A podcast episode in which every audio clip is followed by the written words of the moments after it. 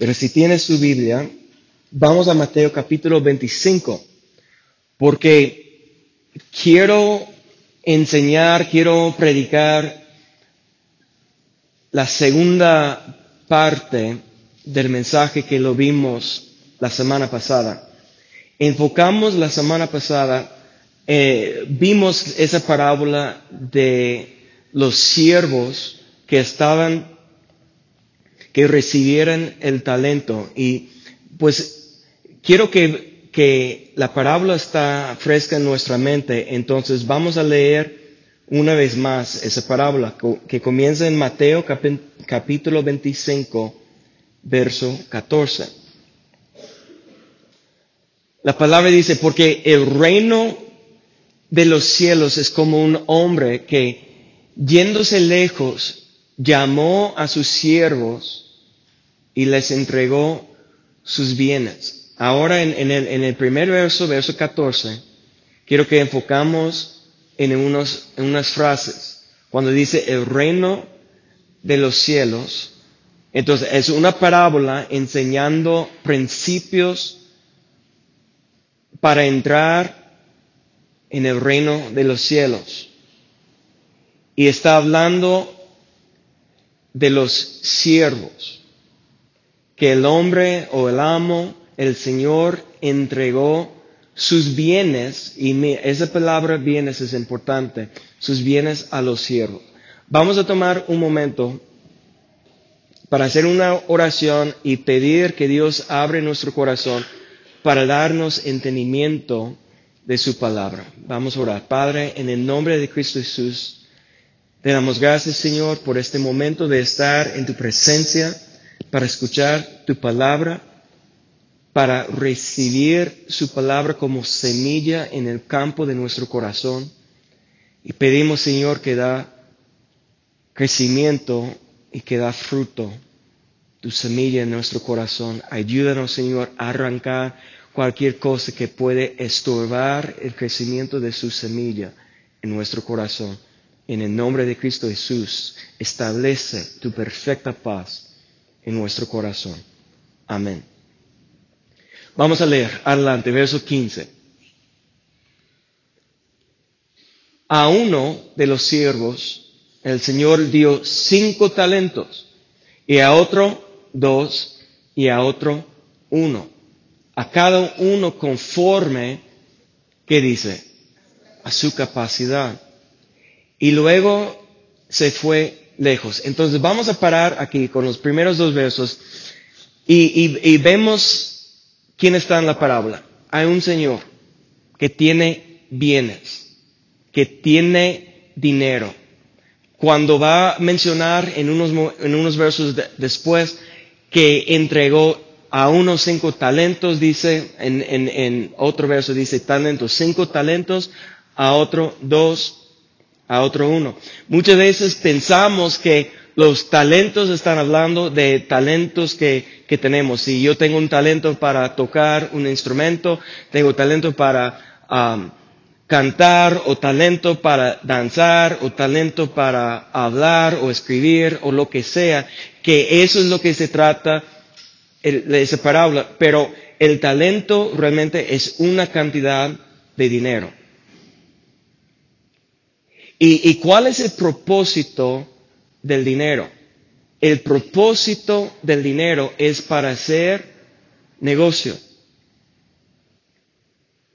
Nosotros en, en, en, en, esta vida, en el mundo, en el sistema del mundo, los negocios se trata con qué? Con dinero o con bienes. En, los antiguos tiempos, antes que había moneda o, o dinero, ¿qué estaban haciendo?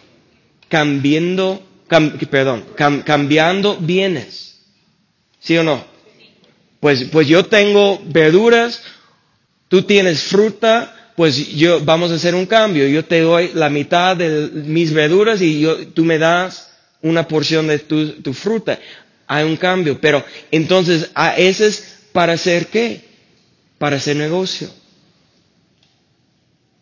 Entonces, lo que necesitamos entender de esa parábola desde el principio, cuando está hablando de siervos, cuando está hablando de un hombre, un señor que está repartiendo los bienes, está hablando, esa parábola tiene que ver con los que van a hacer los negocios del Padre.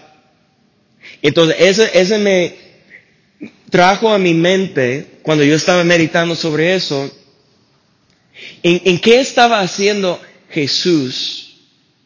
Recuerden en, Lucas capítulo 2, en Lucas capítulo 2 habla del nacimiento de Jesús. Y luego habla de una historia, un evento en la vida de Jesús, cuando la, Biblia dice que, que cuando tuvo 12 años, fueron a, Jerusalén a la, fiesta y José y María ya estaban regresando y comenzaron a buscar a Jesús. Y no estaba, y no estaba con la familia, y no estaba viajando con ellos. Entonces ellos tuvieron que regresar. ¿Y en dónde encontraron a Jesús? En el templo, en medio, dice, en medio de los doctores de la ley, él estaba escuchando la palabra y preguntando a los doctores de la ley.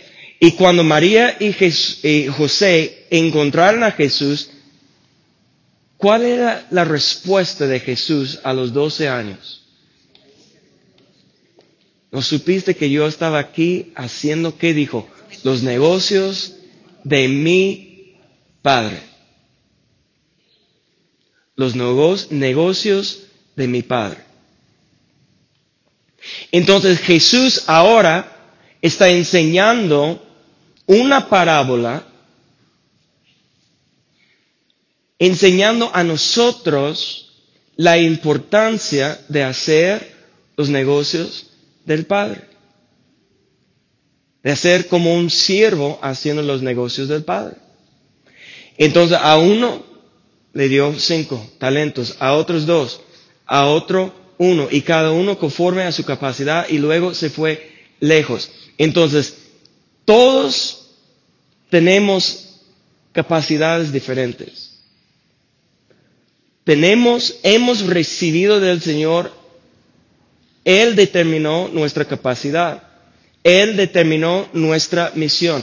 Él determina los dones que tenemos. Ahora, cuando hablamos de los dones del Espíritu Santo, Pablo enseñó que nosotros podemos estar pidiendo ciertos dones.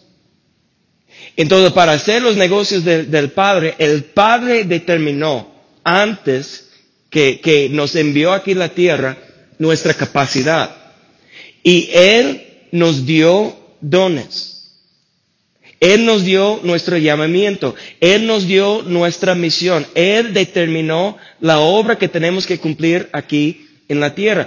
Pero cuando estamos, y yo creo que pronto vamos a estar haciendo un estudio, investigando, buscando la revelación de los dones del Espíritu Santo, porque para hacer el negocio del Padre necesitamos todo lo que Dios tiene para ayudar a nosotros, para apoyar, para hacer su obra. Y Pablo enseñó que hay dones que nosotros podemos pedir, pero hay dones del, Padre que Él depositó y nosotros, capacidad que Él nos dio. Y cada uno tiene diferente capacidad, cada uno tiene una misión diferente. Lo que nosotros necesitamos, ¿me, me das agua, por favor? Gracias. Lo que, lo que nosotros necesitamos es conocer la misión que tenemos y, buscar lo que tenemos adentro de nosotros y activar todos los dones, toda la, e, explotar toda la capacidad que tenemos y no hacer lo que el siervo malo hizo. Vamos adelante. Dice, el que había recibido cinco talentos fue y ¿qué hizo? Negoció con ellos y ganó otros cinco talentos. Asimismo, el que había, había recibido dos, ganó también otros dos. Pero el que había recibido uno, ¿qué hizo? Fue y cavó en tierra y escondió, escondió el dinero de su señor. Entonces, los dos estaban, los dos antes que recibieron cinco y dos, ellos estaban haciendo los negocios del Padre, recibiendo y, y reconociendo lo que recibieron del Señor. Ellos fue a trabajar, ellos fue a negociar, ellos fue a hacer los negocios del Señor. Pero el uno fue y cavó en la tierra. Ahora, la pregunta es, en la parábola, ¿qué representa la tierra? Nosotros. ¿Con qué usó Dios para formar el cuerpo del hombre? El polvo de la tierra. Entonces, cuando la palabra habla de, de tierra, siempre está hablando de lo terrenal y el cuerpo pertenece, este cuerpo que tenemos ahora mismo, pertenece a la tierra. Cuando vamos a estar con el Padre en la eternidad, Él va a dar a nosotros un cuerpo glorificado. Este cuerpo que tenemos en- ahora mismo va a volver al polvo. Pero Él nos va a dar, como Jesús recibió después de la resurrección, un cuerpo glorificado que no es de la misma materia de, este mundo, no tiene las limitaciones que nuestro cuerpo tiene, tiene un- unas capacidades extraordinarias. El cuerpo glorificado de Jesús no tiene necesidad de comer ni beber, pero sí puede comer y beber, pero no tiene necesidad. Puede tocar su cuerpo glorificado, pero a la misma vez puede estar en la presencia del Padre en el cielo, en esa dimensión, en el mismo cuerpo. Puede estar aquí en un instante y en otro lugar en otro instante. No tiene límites un cuerpo glorificado, pero nosotros conocemos bien los límites que tenemos en nuestro cuerpo, porque es de la tierra. El cuerpo glorificado es del cielo. Y eso es lo que nosotros ahora, hoy en día, tenemos una decisión, decisión porque lo que tenemos dentro del Espíritu viene del Padre, viene de Dios, viene del cielo. Y Él tiene, el Espíritu tiene que hacer los negocios del Padre, pero está en un cuerpo que tiene deseos y pasiones. Y cuando dice que Él cavó y escondió su talento en su tierra, en la tierra, ¿de qué está hablando? Es, es muy fácil. ¿Cómo esa aplica a nosotros como siervos de Dios? Si nosotros seguimos viviendo conforme los deseos y pasiones de la carne y no haciendo los negocios del Padre, estamos negligente en los negocios del Padre porque estamos más preocupados con los deseos y pasiones de la carne, ya somos, estamos siendo igual al siervo malo y negligente. ¿En dónde podemos buscar un ejemplo de eso? En el capítulo anterior, en Mateo capítulo 24, si estás viendo su Biblia, mira, todo capítulo 23, 24, 25 está rojo, la, letra está rojo, porque Jesús está enseñando, hay mucha enseñanza en esos capítulos. Y si ves, no hay una separación entre capítulo 24 y capítulo 25. Entonces, realmente, cuando estamos estudiando una porción tenemos que recordar el contexto porque lo que Jesús está enseñando ahora está conectado de lo que Jesús enseñó en los versos anteriores. Entonces vamos a ver los últimos versos que están en Mateo capítulo 24 para, para ver una diferencia entre los dos siervos. 24, 44 dice, por tanto también vosotros están preparados porque el Hijo del Hombre vendrá a la hora que no pensáis. ¿Y quién es pues el siervo fiel y prudente?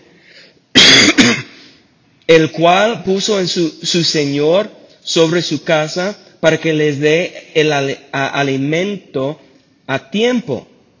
Bienaventurado aquel siervo al cual cuando su Señor venga le halle haciendo así. ¿Haciendo qué? Los negocios del Señor, los negocios del Padre. Verso 47.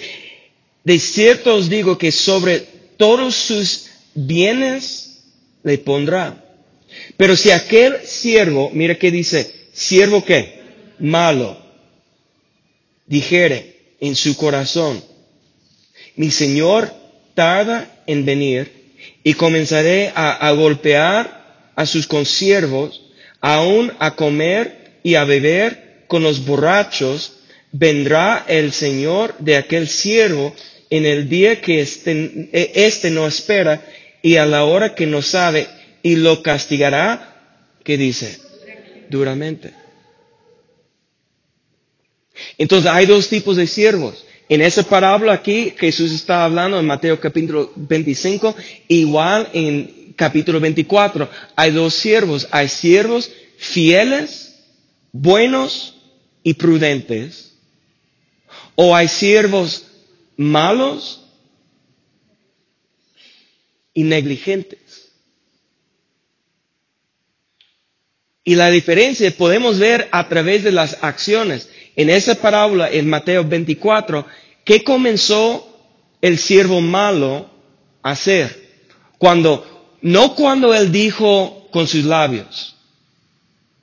Mira aquí, ¿cuántos están esperando la venida del Señor? Amén. Pero ¿qué estamos diciendo en el corazón? Escúcheme bien, porque lo que decimos con nuestra boca, que estamos esperando la venida del Señor, pero si nuestras acciones no muestran que estamos realmente esperando, es porque estamos diciendo otra cosa en nuestro corazón. Y vimos la semana pasada que el siervo malo y negligente, él dijo, te conocía. Ponlo, en la pantalla. 25, capítulo 25, verso 24. La respuesta del siervo cuando él estaba entregando cuentas al Señor, dice, llegando también el que había recibido un talento, dijo, Señor, te conocía que eres hombre duro. Mira, mira su confesión está confesando que tiene conocimiento del Señor, pero su confesión es, es realmente contrario de, de la naturaleza de Dios. ¿Qué dice Pablo, la revelación de Pablo? ¿Cómo es Dios? Dios es amor. Es el Dios de paz. Y, nosotros muchas veces tenemos una confesión que conocemos al Señor, pero no conocemos al Señor como Él es. Y mira lo que dice el verso después, que dijo en verso 25 que tuve miedo. Entonces, ¿por qué dos de los siervos no, no tenían miedo y no tienen una confesión que es duro, que conocen a, al Señor en una manera diferente que el otro? Y eso es lo que vimos la semana pasada, que realmente nosotros, nuestro trabajo es conocer, porque Jesús dijo que mis ovejas conocen mi voz y me siguen. Entonces vimos la semana pasada que lo que es, hay una cosa que nos falta, que tenemos que hacer un sacrificio de la cruz, crucificar nuestras pasiones y deseos. ¿Y qué es lo que el siervo malo y negligente nunca hizo? Él fue y cavó la tierra para esconder su talento. En otras palabras, nunca hizo el sacrificio de la cruz. Él vivió conforme, dice, borracho y, maltratando a sus consiervos. Eso me suena mucho como cuando Pablo dice que cuando no pude hablarles como, hijos espirituales, como espirituales, sino como niños. Porque cuando hay contienda, uh, contenciones y y divisiones entre ustedes, y también cuando están viviendo conforme la carne, que son niños, que no están maduros. El siervo que está escondiendo su talento o sus dones, sus capacidades espirituales en la tierra, están viviendo conforme su carne. Así de fácil, sencillo. Pero nosotros necesitamos preguntar por qué unos siervos pueden hacer la, voluntad de Dios y otro no puede. Y, lo que vimos en, en su confesión, Señor te conocía como hombre duro. Él no tenía la misma revelación. Entonces eso provoca a mí la pregunta, ¿quiénes son los siervos? ¿Recuerden cómo comenzó esa parábola? Que es semejante o es como el, el reino de los cielos es semejante a un hombre que. Entonces, es una parábola del reino. En el reino de Dios, ¿quiénes son los siervos? ¿Dios está haciendo contratos con gente para, para servir a Él? ¿O quién, quiénes son los siervos? Recuerden que, que nosotros para, para entender esa parábola necesitamos ver qué enseñó Jesús antes. Entonces vamos a volver atrás a Mateo capítulo 21.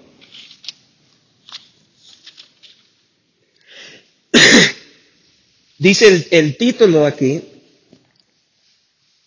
antes que verso 28 dice, parábola de los dos hijos. Pero mire lo que dice. Pero, ¿qué os parece? Un hombre tenía dos hijos y acercándose al primero le dijo, hijo, ve hoy a trabajar en mi viña. Y respondiendo él dijo, no quiero. Pero después arrepentido fue. Acercándose al otro le dijo, de la misma manera y respondiendo él dijo, sí Señor, voy y no fue. ¿Cuál de los dos hizo la voluntad de su padre? Dijeron ellos el primero. Jesús le dijo, de cierto os digo que los publicanos y las rameras van delante de vosotros en donde? Al reino de Dios.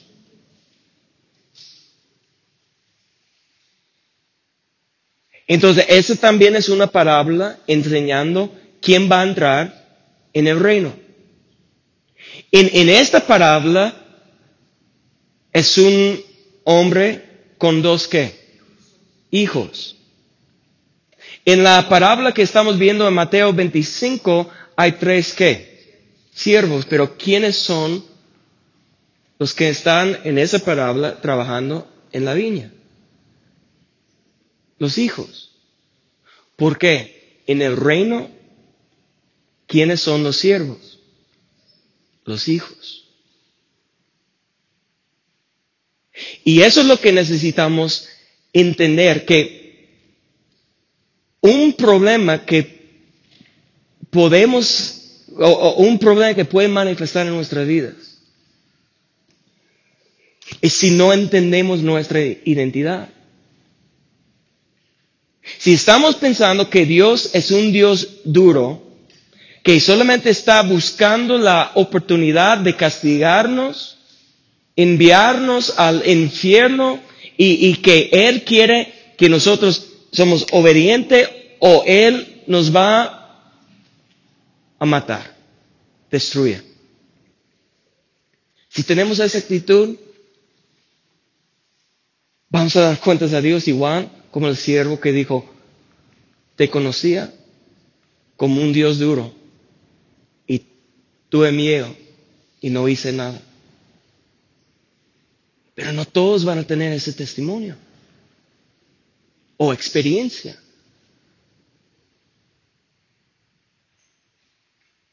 Y la diferencia es cuando pensamos nosotros que somos nada más que siervos o esclavos, que Dios solamente quiere usarnos y si pensamos que Dios es duro o abusivo o lo que sea, que Dios solamente esforzarnos a hacer lo que Él quiere, como si es un amo que no, nosotros no, importa, no importamos a Dios.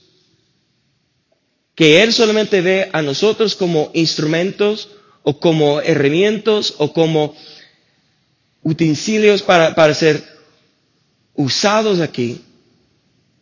Si tenemos esa actitud, va rencor, sentimientos en nuestro corazón que no somos dignos, no, no tenemos la capacidad, no, lo que yo puedo ofrecer no es suficiente y nosotros nunca vamos a acercar a Dios. Si tenemos la actitud que somos, solamente somos siervos. O, o podemos tener la actitud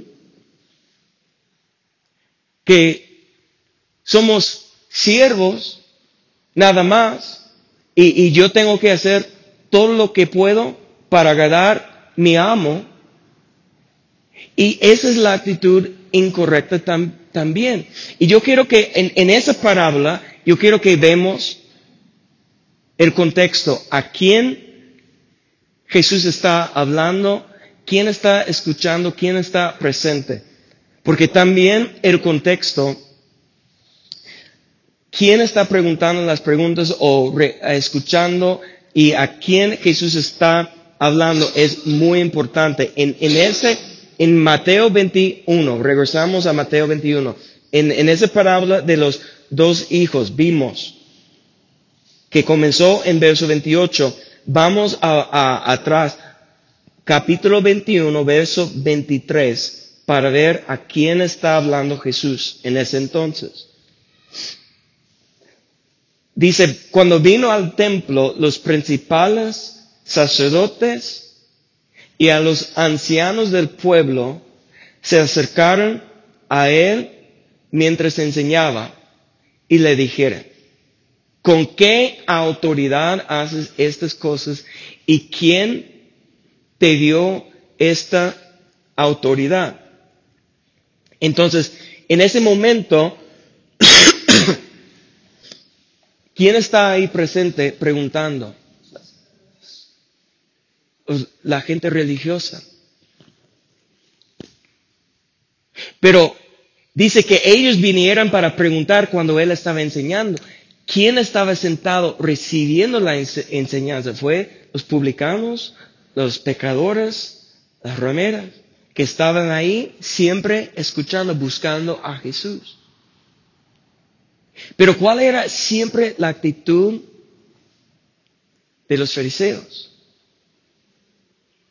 Ellos siempre estaban justificando a sí mismos. Entonces, ahora, ¿quiénes son los siervos? Los siervos son los hijos, los hijos arrepentidos, el hijo que dice, al principio no quiero servir, pero arrepentido, arrepentido dice, fue. a la viña, fue al campo, fue a trabajar, fue a hacer el negocio del Padre. Entonces los siervos verdaderos del reino, ¿quiénes son? Los hijos arrepentidos. Pero siempre hay dos tipos de hijos. Entonces hay dos tipos de, de siervos. Hay siervo fiel, bueno y prudente. Y hay siervo malo y negligente, infiel. Pero si hay dos tipos de siervos, hay también dos tipos de hijos. ¿Por qué? Hay dos hijos. Hay, los hijos son los siervos. En Lucas capítulo 15 hay una parábola muy conocida de dos hijos. Un hijo fue al padre y pidió su herencia.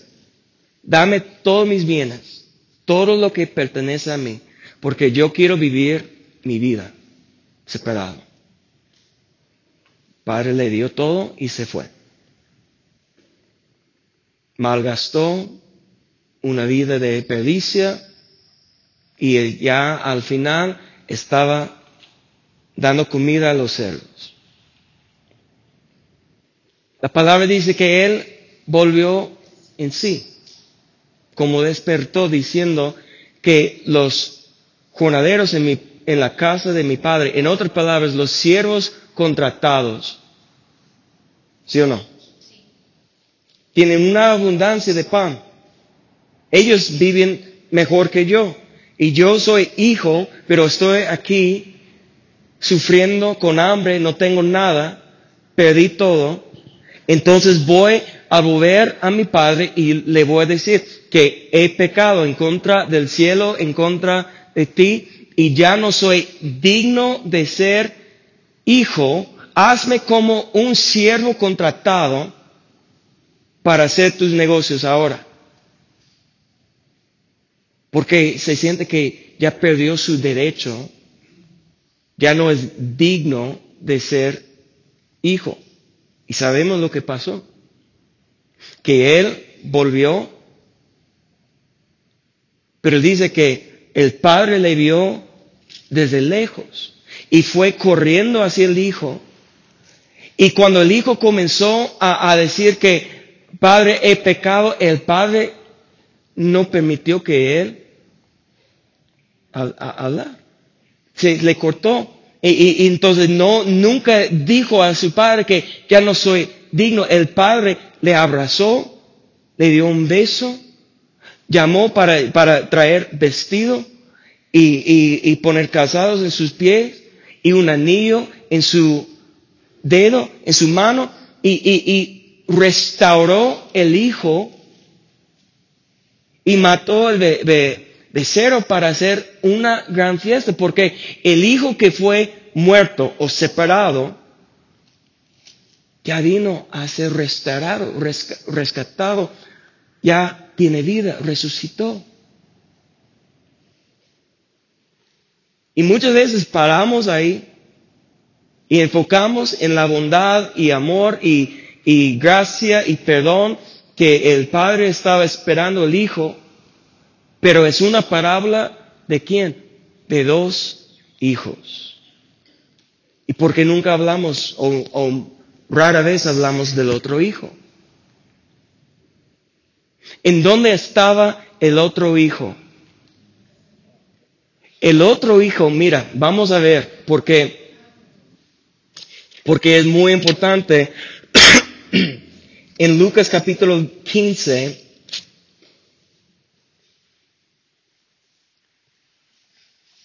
Comenzamos en verso 23. Cuando ya volvió, el padre está, dice, traer el becerro gordo y matarlo y comamos y hagamos fiesta, porque este, mi hijo muerto era y ha revivido y se había perdido y es hallado. Y comenzaron a regocijarse. Y, y si su hijo mayor estaba en dónde? ¿En dónde está? Él está haciendo la función de siervo. ¿Es hijo? Sí. Pero ¿en dónde está? en el campo haciendo los negocios del Padre. Pero vamos a ver su actitud, la condición de su corazón y lo que, y, lo que él trae. Dice, él está en el campo, él está haciendo los negocios, él está pues en el lugar correcto, porque cuando el hijo obediente y maduro recibe instrucciones del padre, él va a ir al campo. Pero mire lo que dice, su hijo mayor estaba en el campo y cuando vino y llegó cerca de la casa, oyó la música y las danzas y llamando a uno de los criados, le preguntó qué era aquello. Y él le dijo, tu hermano ha venido y tu padre ha hecho matar el becerro godo por, por haberle recibido bueno y sano. Entonces, ¿qué dice? Se enojó. Ahora, estamos hablando de siervo, pero siervo que está en el campo, hijo que parece que está haciendo la voluntad de Dios, pero él está enojado. Y salió, y él no quería entrar, salió por tanto su padre y le rogaba que entrase. Y mas él respondiendo dijo al padre, he aquí, tantos años que dice. Tantos años te sirvo. No habiéndote desobedeciendo, desobedecido jamás. Y nunca me has dado ni un cabrito para gozarme con mis amigos.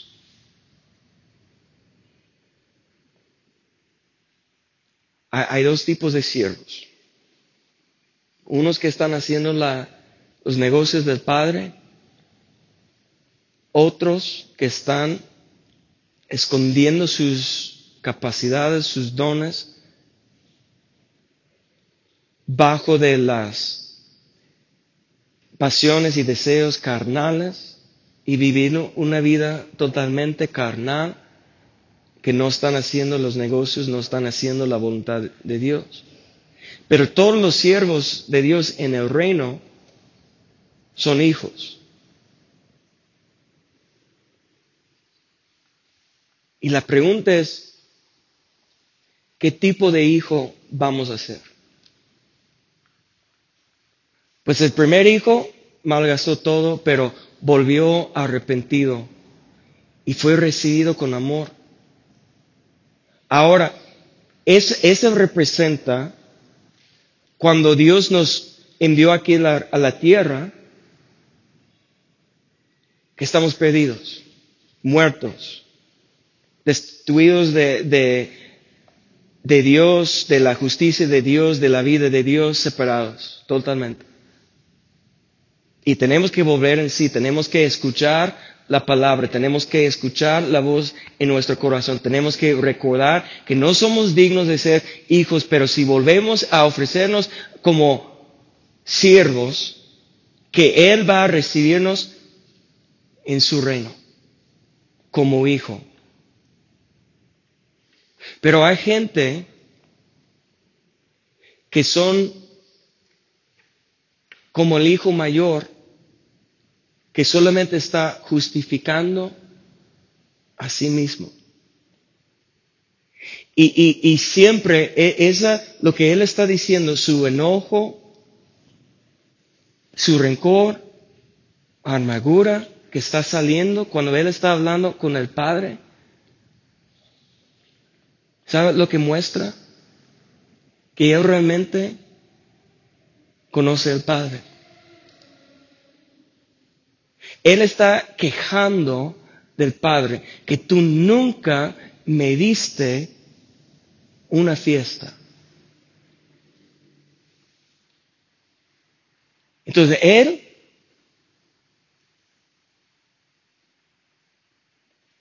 Está diciendo, llamando a él Padre, pero ¿en dónde está la relación? Mírelo cómo, cómo responde el Padre en el verso que sigue.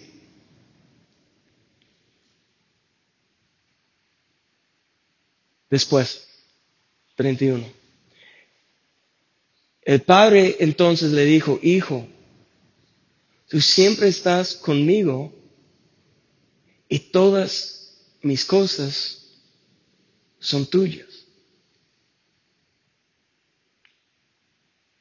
El hijo tiene armadura en su corazón pensando que el padre no quiere a él o solamente está usando a él como siervo que no puede pedir nada, que no, no puede tener el mismo gozo. Recuerda, hablamos de eso la semana pasada. ¿En dónde está el gozo?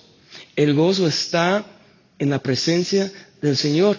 Y el problema es que Él está viviendo aún, dice hijo, es hijo, pero Él está en el campo intentando hacer los negocios del Padre sin conocer el Padre.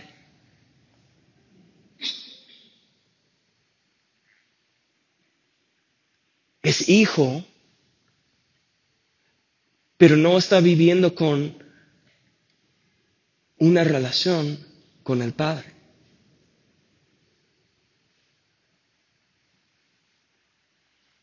Yo no sé si es, es posible que esa es el problema con nosotros. O vivimos totalmente una vida carnal, pensando que nunca jamás podemos alcanzar hacer la voluntad.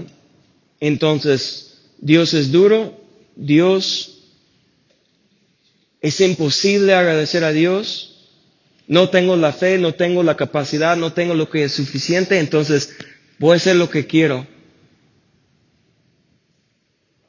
O vivimos como el otro hijo,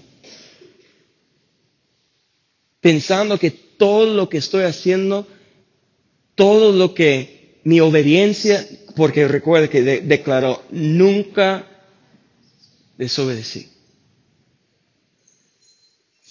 y justificando y luego juzgando a los demás. Él no ha hablado con su hermano. Y recuerden que en ese entonces no había Facebook, Instagram, Twitter. Entonces él no realmente sabía exactamente cómo, qué pasó porque llegó y estaban haciendo fiesta y, y él no escuchó el testimonio de su hermano, pero él dijo que él perdió toda su herencia con ramera, pues nunca, nunca dice eso en los versos anteriores. Él es su pensamiento, es su juzgamiento. Búscalo, porque en, en, los versos anteriores nunca usa la palabra prostitutas o rameras, pero él, él dijo que sí.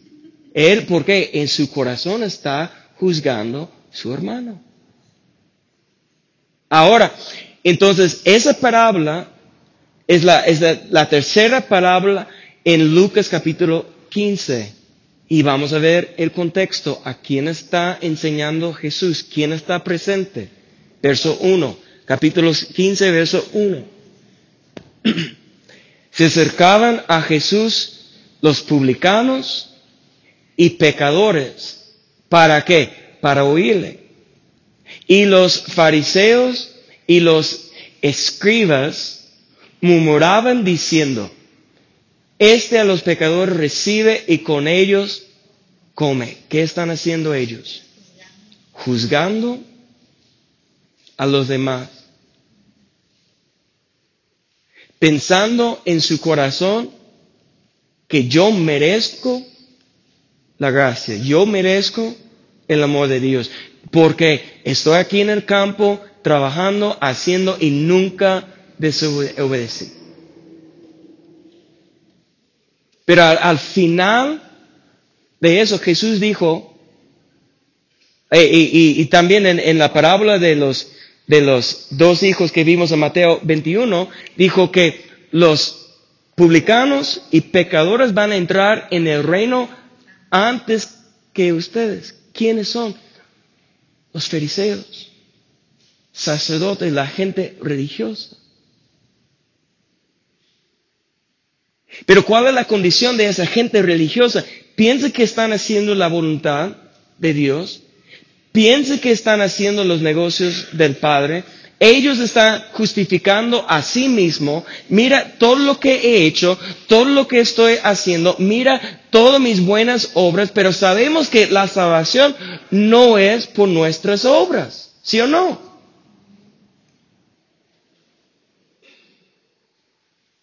Si hay armadura, si somos tan fácil para juzgar a los demás, y escúcheme bien, yo siempre estoy abierto y transparente con ustedes. Mi personalidad, como yo crecí en la iglesia, mis papás son pastores, que yo nunca salí para vivir una vida del pecado y, cosas así. Mi gran debilidad es hacer como los fariseos y juzgar a los demás y, criticar y murmurar y todo. Híjole, pastor, ¿estás confesando? Pues vamos a leer eso en Santiago, capítulo 5, que tenemos que confesar unos a otros. Yo, yo no voy a mentir. Y, y, y, y las, psicólogos pueden explicar mi personalidad, soy tipo 1 en el Enneagram y, todo eso, que eso explica todo, ¿no? E, eso es como, eso es como funciona mi cerebro, que en otras palabras, como mi razonamiento humano, que yo pienso realmente que estoy haciendo más que la mayoría y que yo estoy viviendo conforme a las reglas y, y siendo obediente, que no estoy desobedeciendo y cosas así. Y para mí, mi batalla interna es para no criticar y juzgar a los demás. Esa es, es, una batalla que, que tengo que crucificar mi carne. Mi carne representa mi personalidad mis debilidades, mis fallas, mis errores y mi pecado. Así se me explico. Y si vivimos como el hijo antes, malgastando una vida de pedice por el pecado, pues no vamos a recibir la recompensa.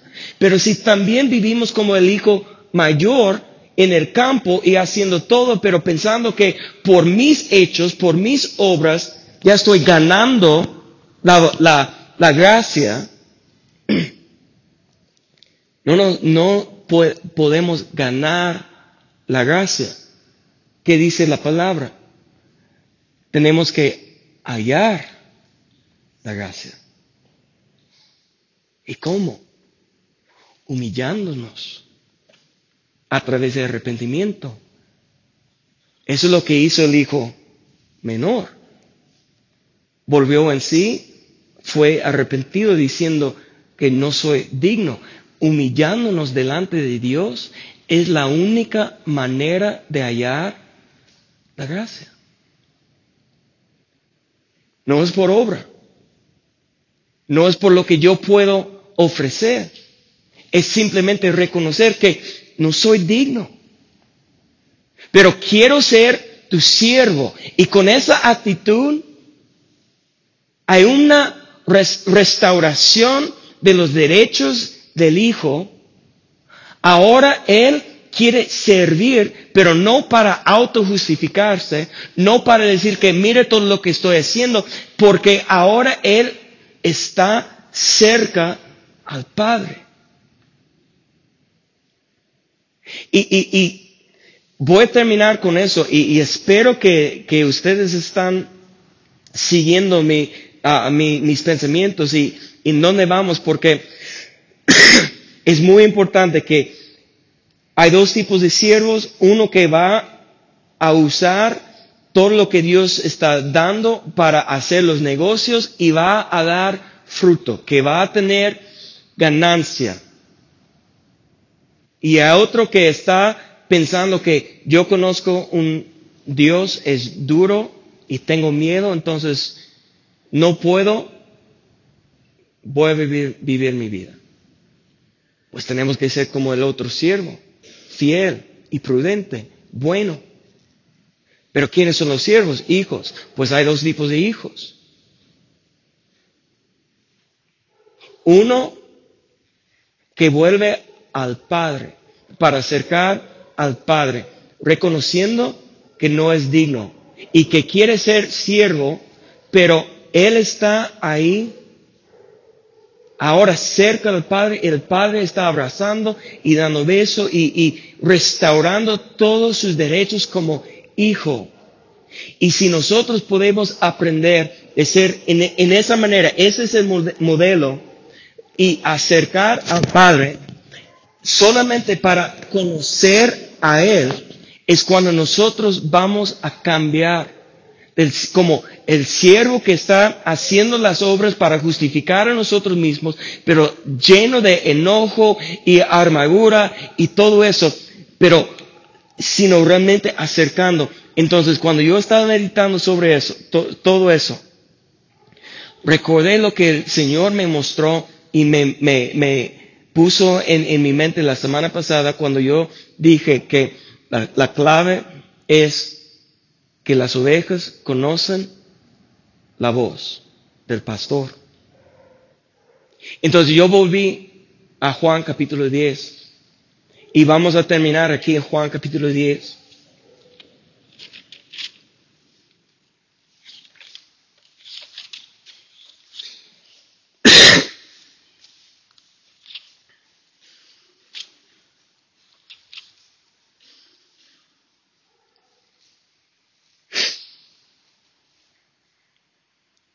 Verso 1. Dice, de cierto, de cierto os digo, el que no entra por la puerta en el redil de las ovejas, sino que sube por otra parte, ese es ladrón y saltedor.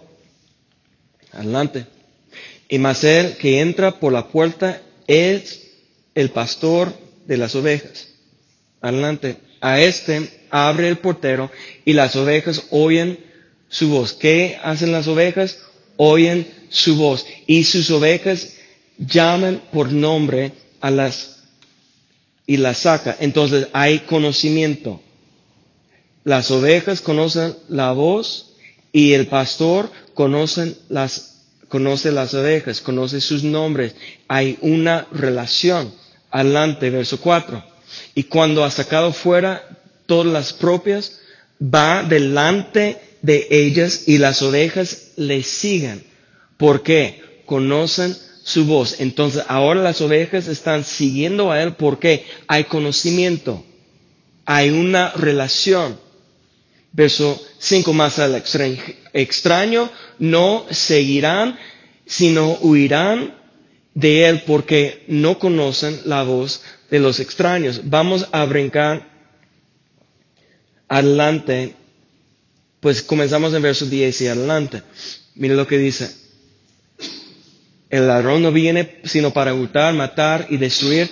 Yo he venido para que tengan vida y para que tengan, la tengan en abundancia. Adelante. Yo soy el buen pastor. El buen pastor su vida da por las ovejas. Mas el, mira, mira esa palabra. No, porque soy gringo, no puedo pronunciarlo bien. Asalariado. Que no es pastor. En otras palabras, el que tiene un contrato, el que está trabajando por el dinero. Entonces mira, entre los siervos, si los siervos, yo dije, ¿quiénes son los siervos? Hijos. Pero escúcheme bien, hay un tercer tipo de siervo, pero que no es hijo que solamente está ahí presente para lo que puede recibir. Hay, un, hay unas personas, entonces, ahora en el reino de Dios, o podemos decir en la iglesia, no solamente aquí, Cristo Centro, pero en la iglesia universal, todos los que llaman a Jesús Señor. Hay un montón que son así a ¿cómo si Ustedes hablan español muy bien. Es la A, A y A. disculpa, pero los que tienen contrato nada más. En otras palabras, yo voy a hacer algo, pero tú tienes que darme algo. Yo trabajo 40 horas, pero tú tienes que darme salario. Entonces yo voy a estar aquí mientras que tengo trabajo, que tengo casa, que tengo familia, que tengo bendición, lo que se llama bendición. Hay mucha gente que va, si me sana mi cuerpo, o si puede restaurar o, um, mi, mi, relación, o si puede uh, salvar mi hijo, o si puede darme mejor trabajo, o si puede, no sé si me explico, hay mucha gente dentro de la iglesia que no son siervos verdaderos. Están ahí pensando que Dios realmente es su siervo, que si yo hago eso, entonces tú tienes que hacer eso por mí. Están haciendo un contrato con Dios. Y si Dios falla, o si Dios no cumple lo que e, ellos están demandando de Dios, entonces pues ya no tengo fe, ya estoy, ya Dios no me quiere o lo que sea, y ya se van. Mire lo que dice. Es no, no, él no es pastor, de quien no son propias las ovejas. Ve venir al lobo y deja las ovejas y huye y el lobo arrebata las ovejas y las dispersas. En, este, en esta parábola, las ovejas representan los bienes o lo que importa al Padre, al Señor, al amo. Y el lobo pues está buscando de robar y matar y destruir como ladrón. Ese es el enemigo, su, su función. Pero lo que está ahí, no para hacer realmente los negocios del Padre, los negocios del Señor, solamente para recibir, ¿qué hace cuando hay un problema? Huye. ¿Eso no estaba en el contrato? ya me voy. Entonces la pregunta para, para nosotros, ¿por qué estamos aquí? ¿Para recibir? E, entonces solamente tenemos un contrato con Dios y si Dios no cumple con nuestras expectativas, entonces ya nos vamos. O estamos aquí porque somos siervos. Si somos siervos es porque somos hijos, pero ¿cuál hijo somos? Arrepentido delante de Dios diciendo que yo sé que no soy digno, pero yo quiero servirte, yo quiero estar cerca de ti. O como el hijo que dice, yo merezco todo porque he cumplido con todo. Orgullo, soberbia, que realmente no tiene una relación y no tiene conocimiento del Padre. Y mira, esa es increíble. ¿Quién es nuestro ejemplo. Jesús. ¿Quién es el Hijo de Dios que nos mostró cómo vivir? Jesús, mire lo que dice. Verso siguiente, verso 13. Yo soy. Ah, ok. Así que el asalariado huye porque es asalariado y no le importan las ovejas. Y yo soy el buen pastor que dice, conozco mis ovejas y las mías me conocen. Mira, hay conocimiento. Y mire lo que dice el verso que sigue, porque aquí es la clave. Así como el Padre me conoce y yo conozco al Padre y ponga mi vida por las ovejas. Nunca nosotros vamos a hacer los negocios del Padre como Jesús hizo los negocios de su Padre perfectamente. ¿Hasta cuando Hay un conocimiento entre nosotros y el Padre.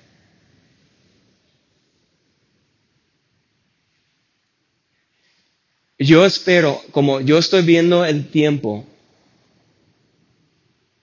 que ya estamos al momento de terminar, pero yo quiero quedarme aquí por un momento porque ese es el punto más importante. El hijo que está en el campo enojado, con armadura y justificando a sí mismo, como los fariseos, como los religiosos.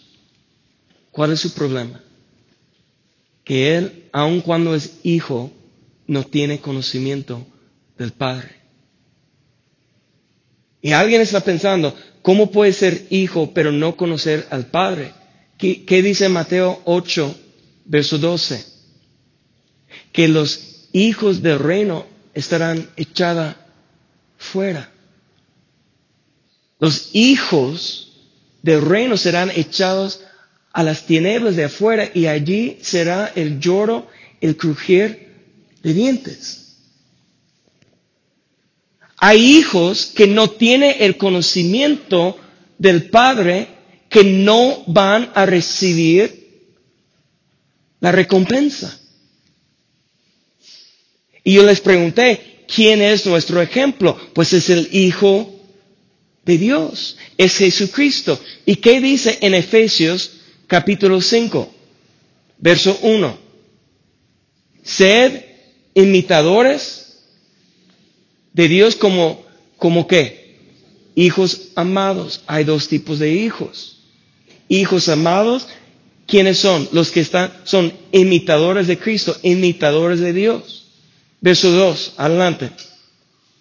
Andad en el amor, como también Cristo nos amó y se entregó a sí mismo por nosotros, ofrenda y sacrificio a Dios en olor fragante. Entonces, ¿quién es nuestro ejemplo? Tenemos que andar como Cristo anduvo. Verso 3. Pero fornicación y toda inmundicia o avaricia ni aún se nombre entre vosotros. En, otras palabras, no podemos esconder el talento, los dones y capacidades espirituales en la tierra de nuestros deseos y pasiones y de, la carne. Así se están conmigo. Porque esas son manifestaciones de la carne, ¿sí o no? Lo que él está diciendo aquí. Entonces, estas cosas ni aún se nombre entre vosotros como conviene a santos Verso 4, ni palabras deshonestas, ni necesidades, ni tranerías, que no conviene, sino antes bien acciones de gracias. Verso 5, porque sabes esto, que ningún fornicario o inmundo o ávaro que es idólatra, idólatra tiene que herencia en el reino. Todas las palabras que hemos visto en Mateo capítulo 25, Mateo 24, Mateo 21, Juan capítulo 10, todo lo que hemos visto hoy son parábolas para darnos que entrada, herencia, ¿en dónde? En el reino. Pero viviendo conforme a la carne, no hay. Si no podemos vivir como imitador de Cristo, no hay. Verso 6, aquí es la clave. Nadie os engañe con palabras vanas porque por estas cosas viene la ira de Dios sobre quién?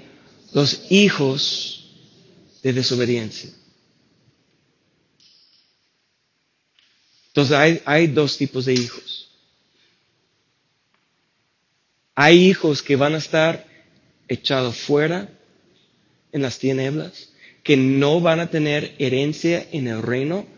¿Por qué? Por su desobediencia. Hay hijos amados. ¿Quiénes son los hijos amados?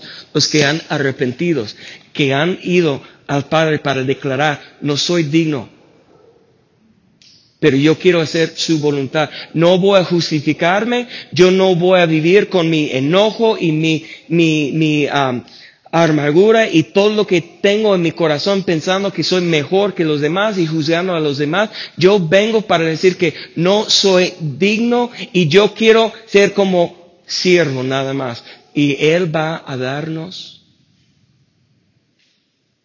derechos como hijo. Nos va a abrazar y va a restaurar todo lo que hemos perdido. Pero mientras que vivimos justificando a nosotros mismos con nuestro orgullo y soberbia y, pensando que, mire lo que estoy haciendo, yo merezco la bendición, dame todo lo que yo merezco.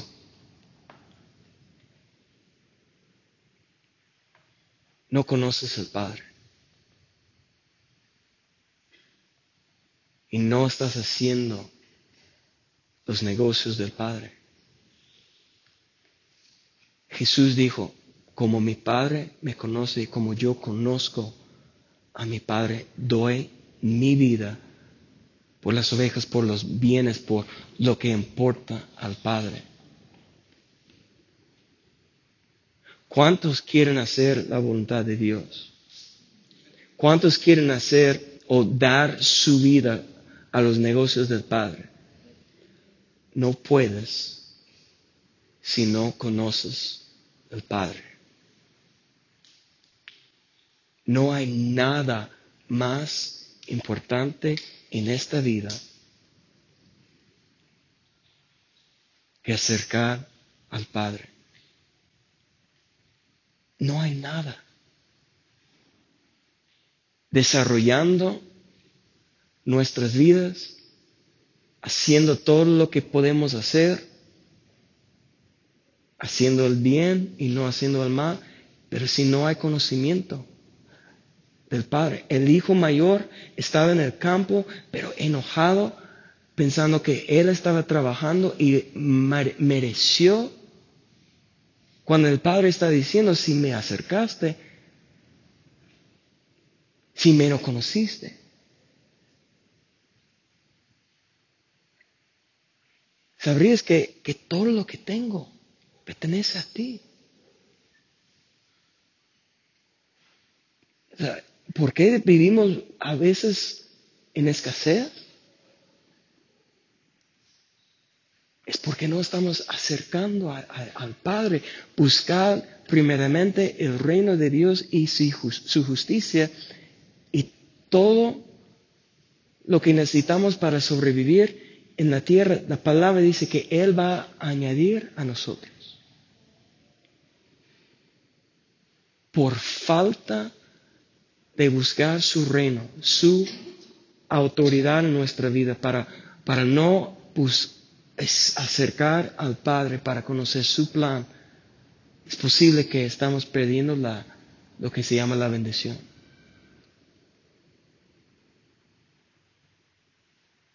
Jesús conoció su Padre y cumplió